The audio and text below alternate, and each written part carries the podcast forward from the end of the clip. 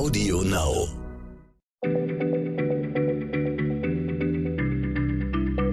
Schneller Schlau, der kurze Wissenspodcast von PM.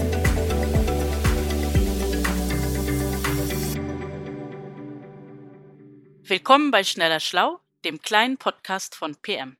Mein Name ist Diana Latz, ich bin Redakteurin bei PM und sitze hier mit dem Journalisten Martin Schlag. Martin, wir sprechen heute miteinander wegen einer E-Mail von unserem Hörer Finn Gerritz. Er hat uns nämlich geschrieben, dass er vor einigen Jahren mal einen interessanten Bericht über Bakteriophagen gehört hat und sich nun fragt, ob es inzwischen eigentlich schon medizinische Therapien mit diesen Bakteriophagen gibt. Und wie es der Zufall will, hast du, Martin, dich vor nicht allzu langer Zeit mal mit diesen Bakteriophagen beschäftigt. Ja, hallo Diana, das stimmt. Ähm, ich habe eine Reportage geschrieben und zwar habe ich mir äh, multiresistente Keime angeguckt und die Frage, was denn jetzt eigentlich passiert, wenn diese Keime immer mehr werden und die Antibiotika, die wir nutzen, dagegen wirkungslos werden. Äh, was passiert dann? Und in der Geschichte haben auch Bakteriophagen eine Rolle gespielt. Okay, aber bevor du uns äh, jetzt mit in ein medizinisches Labor nimmst, wäre es vielleicht ganz gut, wenn du uns erst einmal erzählst, was diese Bakteriophagen eigentlich genau sind. Ja klar, also Bakteriophagen, das sind eigentlich Viren. Jetzt haben Viren ja nicht immer so einen ganz guten Ruf. Wir erinnern uns, Viren können äh, Grippe auslösen oder Corona und andere Krankheiten. Bakteriophagen sind aber nun äh, ganz spezielle Viren und zwar befallen die ausschließlich Bakterien. Wenn man das übersetzt, Bakteriophage, das heißt äh, Bakterienfresser. Und die bestehen im Grunde nur aus einem Schnipsel Erbgut und einer Hülle aus Eiweiß. Und was sie nun tun, ähm, ist, dass die ihr Erbgut in ein Bakterium einschleusen und da im Grunde die Kontrolle übernehmen.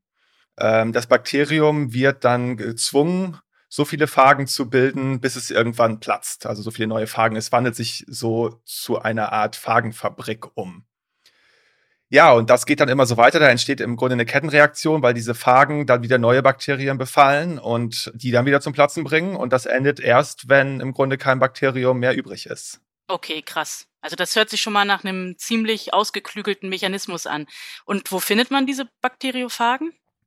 Ja, ich war für die Reportage mit äh, einer Mikrobiologin unterwegs, Christine Rode vom Leibniz-Institut in Braunschweig. Wir sind zusammen zu einer Kläranlage gefahren.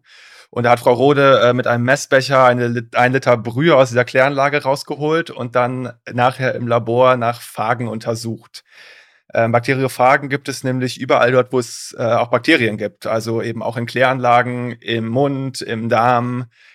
Frau Rode wollte einmal Phagen gegen einen bestimmten Krankenhauskeim ähm, finden, nämlich Staphylococcus aureus. Sein Keim, der schwere Lungen- und Herz Herzentzündungen auslösen kann. Und da hat sie ihre Mitarbeitenden gefragt, ob sie ähm, ihr anonym Proben aus, aus der Nase äh, zuschicken können. Und tatsächlich wurde sie in diesen Proben dann auch fündig, hat da diesen Fagen aufspüren können, nachdem sie gesucht hat. Das ist also, ähm, ja, im Grunde natürlicher Kreislauf. Die Phagen sind notwendig, damit die Bakterien nicht überhand nehmen. Ähm, wenn es keine Phagen gäbe, dann wären auch wir Menschen so sehr besiedelt von Bakterien, da könnten wir gar nicht leben. Okay, also aber da ich bis jetzt, muss ich zugeben, nur am Rande von diesen Bakteriophagen gehört habe, nehme ich mal an, dass das, was die Frau Rode da macht, eine ganz neue Behandlungsmethode ist. Klingt zumindest so. Ja, das könnte man so meinen. Tatsächlich ähm, ist die Wirkung der Phagen aber schon länger bekannt, schon mehr als 100 Jahre. Man hat die Anfang des vergangenen Jahrhunderts entdeckt. Ähm, und 1919 hat dann ein franco-kanadischer Mikrobiologe äh, Felix Derel Phagen erstmals in einer Therapie eingesetzt. Ähm, und zwar hat er in Paris mehrere Kinder geheilt, die an Ruhe erkrankt waren. Daraufhin stiegen dann auch große Pharmafirmen in die Forschung ein. Doch die Erfolge in den Therapien blieben wechselhaft. Und ähm, das kann man jetzt erst im Rückblick natürlich vermuten, woran das liegt.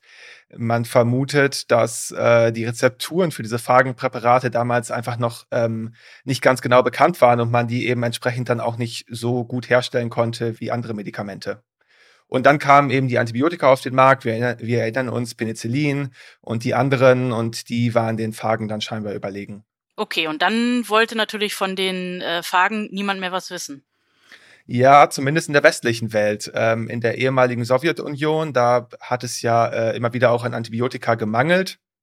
Da wurde weiter geforscht an diesen Phagen. Und ähm, heute gibt es immer noch in Tiflis, in der Hauptstadt Georgiens, ein großes Zentrum für Phagentherapie. Und dort bekommt man auch in den Apotheken Cocktails aus Phagen ähm, zum Beispiel gegen Nasennebenhöhlenentzündung, gegen Durchfall, gegen andere Krankheiten. Aber es gibt immer noch wenige valide Studien nach westlichen Standards, wie gut Phagenpräparate eigentlich wirken. Okay, aber wenn du jetzt mit äh, einer Wissenschaftlerin des Leibniz-Instituts unterwegs warst, dann scheint es doch jetzt im Westen auch äh, neues Interesse an den Bakteriophagen zu bestehen, oder? Absolut. Und das hängt natürlich damit zusammen, dass Antibiotika zunehmend äh, wirkungslos werden, ähm, speziell gegen diese sogenannten Problemkeime gegen die Resistenten. Und ähm, wir, also die Frage ist, ähm, was kann man gegen diese antibiotikaresistenten Bakterien machen?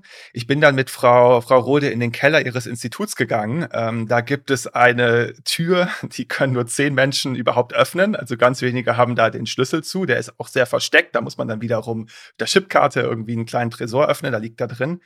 Und das ist die deutsche Sammlung von Mikroorganismen und Zellkulturen hinter dieser Tür. Das ist sozusagen der Schatz dieses Instituts. Da gibt es zig Schubladenschränke und äh, in diesen Schubladenschränken gibt es Fächer, da liegen dann doppelwandige Ampullen mit Phagen. Und die sind alle schön beschriftet und sortiert. Christine Rode sagt, ähm, sie habe Phagen gegen fast alle häufigen Problemkeime. Und zwar insbesondere ähm, gegen die, die auf der WHO-Liste stehen, weil sie eben wegen ihrer, ihrer resistenten Stämme weltweit am bedrohlichsten sind. Okay, aber wenn die da alle liegen und so wirksam sind, dann verstehe ich wirklich nicht, warum die Bakteriophagen nicht schon längst überall in deutschen Krankenhäusern im Einsatz sind. Ja, wir wissen ja, dass so ein, die Entwicklung eines medizinischen Präparats, die ist einfach sehr, sehr langwierig und bisher hat es niemand ähm, in Kauf genommen.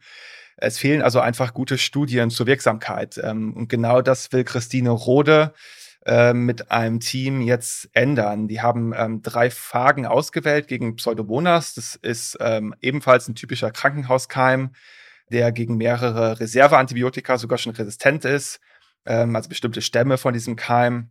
Pseudomonas kann unter anderem Lungenentzündungen auslösen oder auch tödliche Blutvergiftungen. Also es ist wirklich kein harmloses Bakterium. Und äh, genau diesem Bakterium will sie jetzt den Kampf ansagen, nämlich in einem Projekt, das nennt sich Phage for Cure, also Phagen für ähm, Heilung. Und das Ziel ist es, ähm, in einer klinischen Studie zu beweisen, dass genau das möglich ist, nämlich dass man aus Phagen ein Medikament herstellen kann, das dann auch den deutschen Arzneimittelgesetzen genügt. Genauer muss man sagen, eigentlich äh, geht es nicht nur um einen Phagen, sondern um einen ganzen Cocktail aus verschiedenen Phagen. Denn jeder Phage ist ähm, an eine bestimmte Bakterienart angepasst und zum Teil auch ähm, gar nicht nur an eine Art, sondern dann auch an einen, an einen Stamm ähm, eines bestimmten Bakteriums. Und äh, was man vielleicht auch noch wissen sollte, auch Bakterien können gegen Phagen resistent werden. Und da hilft es natürlich, wenn man sozusagen mit mehreren Phagen gleichzeitig angreift, dann ist die Wahrscheinlichkeit einfach geringer, dass so Resistenzen entstehen. Okay, und wann wird es dieses Medikament dann geben? Ja, die Entwicklung ist eben langwierig, das sagte ich gerade. Da sind viele Studien notwendig, bis man dann so ein Präparat hat.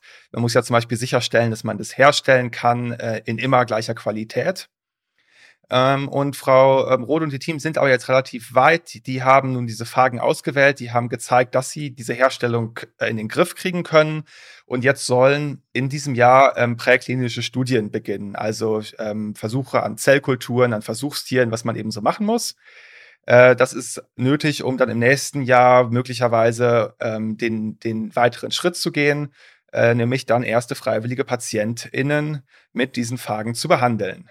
Tatsächlich wird es noch einige Jahre dauern, bis äh, solche Phagen regelmäßig zum Einsatz kommen.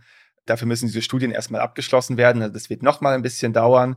Und man muss eben auch sagen, ähm, Phagen werden jetzt nicht von heute auf gleich alle Antibiotika ersetzen. Ähm, das ist vielleicht noch wichtig zu betonen. Ähm, aber für bestimmte schwere Fälle, für bestimmte Keime können sie eben durchaus eine gute Lösung sein. Dann üben wir uns am besten noch ein bisschen in Geduld, bis ähm, wir oder irgendjemand vielleicht endlich mal einen Bakteriophagen-Cocktail zu sich nehmen kann. Vielen Dank auf jeden Fall, dass du uns von deiner interessanten Recherche erzählt hast. Und äh, Ihnen, liebe Hörer und Hörerinnen, wünsche ich noch einen schönen Tag. Tschüss. Ja, danke, dass ich hier sein durfte. Tschüss, Diana. Schneller Schlau, der kurze Wissenspodcast von PM.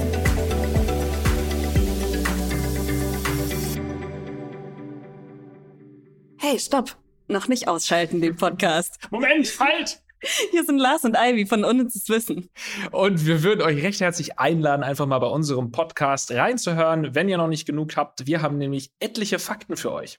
Die euch im Leben vielleicht nicht weiterbringen, aber auf jeden Fall bei der nächsten Skype-Konferenz zum Star werden lassen. Audio Now.